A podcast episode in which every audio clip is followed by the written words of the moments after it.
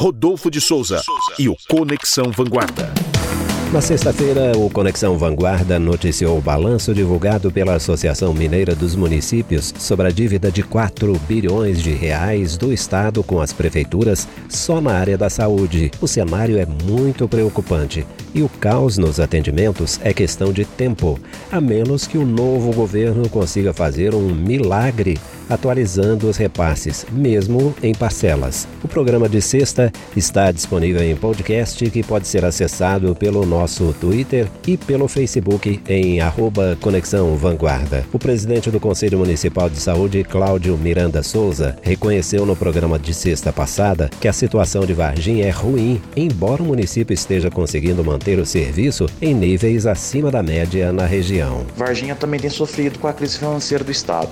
É, alguns faz, faz, algum tempo, por exemplo, que há atrasos em repasses para a UPA, para os hospitais, inclusive para atender as pessoas que são de outras cidades que fazem atendimento em Varginha. Mas a cidade até que tem conseguido se sustentar apesar disso. Mas é claro que é uma dificuldade crescente. E também é uma possibilidade também de olhar para outros rumos e oportunidades, né? Como a, a expansão da atenção primária Ainda que o município faça os programas, preencha os requisitos, não é certeza de quando o Estado vai conseguir fazer essas transferências de volta. Então, o município vai ter que trabalhar pelo menos uma média de dois anos, tentando estruturar o, o serviço municipal com, a, com o próprio orçamento. Que querendo ou não, é um problema, é, mas não tem muito jeito. E tentar focar nessas medidas mais preventivas do que curativas, que são mais baratas e efetivas para o bem-estar das pessoas, como as unidades de saúde da família e é, em campanhas de prevenção, por exemplo, em época de dengue. E hoje o Conexão Vanguarda traz a palavra do vice-prefeito Verde Lúcio Melo, que está respondendo pela Secretaria de Saúde de Varginha durante a licença do titular Mário Terra. Verde concorda com Cláudio Miranda e diz que Varginha realmente tem privilegiado as campanhas de prevenção e a atenção básica. Exatamente, isso que nós temos feito, que foi feito ano passado na prevenção, você pode observar que a própria questão da, da dengue e outras doenças aí eh, que às vezes acontece em escala maior, eh, tivemos um trabalho de prevenção, a, a, atenção básica nós temos desenvolvido bastante. Para se ter uma ideia, nós já inauguramos no, nesse último mandato praticamente seis unidades básicas é, de saúde, um centro de fisioterapia, enfim, para que a gente possa é, trabalhar mais a questão dos é, programas Saúde da Família. Estamos fazendo investimento e fazendo com que é, essa prevenção seja realmente seja efetiva, porque o processo curativo ele é muito mais caro, ele é muito mais doloroso e, sobretudo, ele acaba chegando tarde o, prefeito está é, viabilizando já para a gente iniciar neste ano de 2019 a construção do, do hospital é, da criança, para que a gente tenha também um processo de prevenção, enfim. Esse é o caminho que nós temos, mas só isso ainda é pouco em decorrência do que a saúde realmente demanda em relação a recursos financeiros nos últimos tempos. Para se ter uma ideia, o ano que terminou, nós investimos 150 milhões na saúde.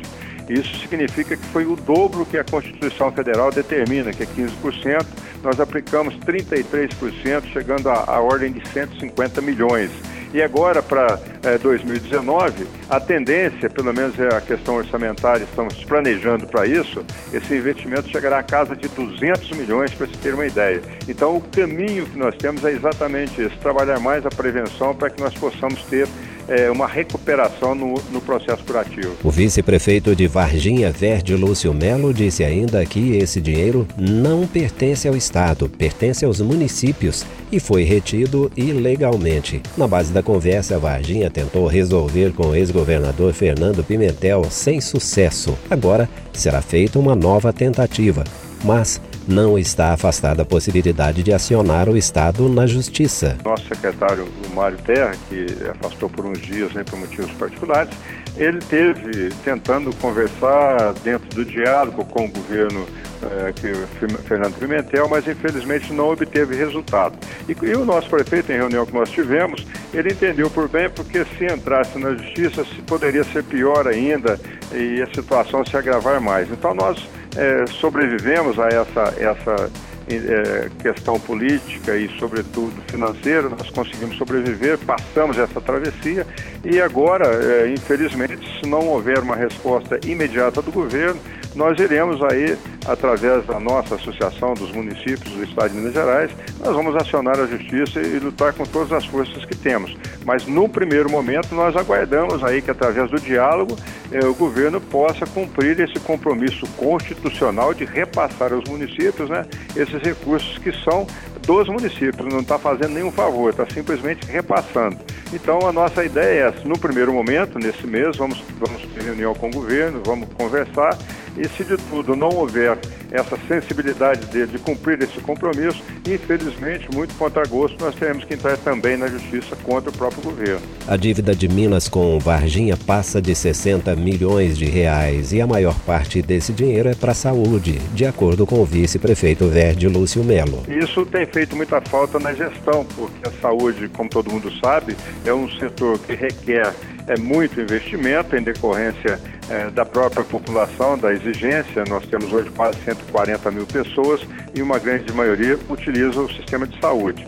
Então, esse ano que nós passamos foi muito difícil em relação a essa falta desse recurso.